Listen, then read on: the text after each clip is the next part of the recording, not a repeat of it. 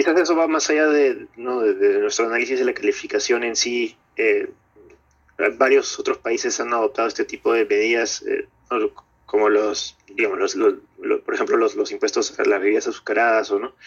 Eh, oh, estamos, creo que todavía, bueno, como, como mencionaba anteriormente, ¿no? Todavía, todavía dado que el, estamos en medio del, proceso de, debate de la reforma, no habrá que ver qué, qué ocurre, pero viendo las, las reacciones que han habido y los análisis que se están dando, eh, eh, no, claramente eh, hay, todavía un cierto nivel de, controversia ¿no? sobre ciertas medidas específicas que, que sí pueden mediar sobre la, la confianza.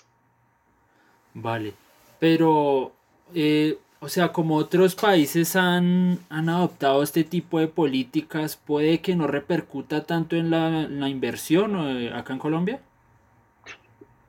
Eh, eh, más, más relacionado a la inversión nos podrían ser temas como la medida que mencionabas sobre los impuestos sobre los dividendos o los posibles cambios ¿no? que, se dan al impuesto a la renta.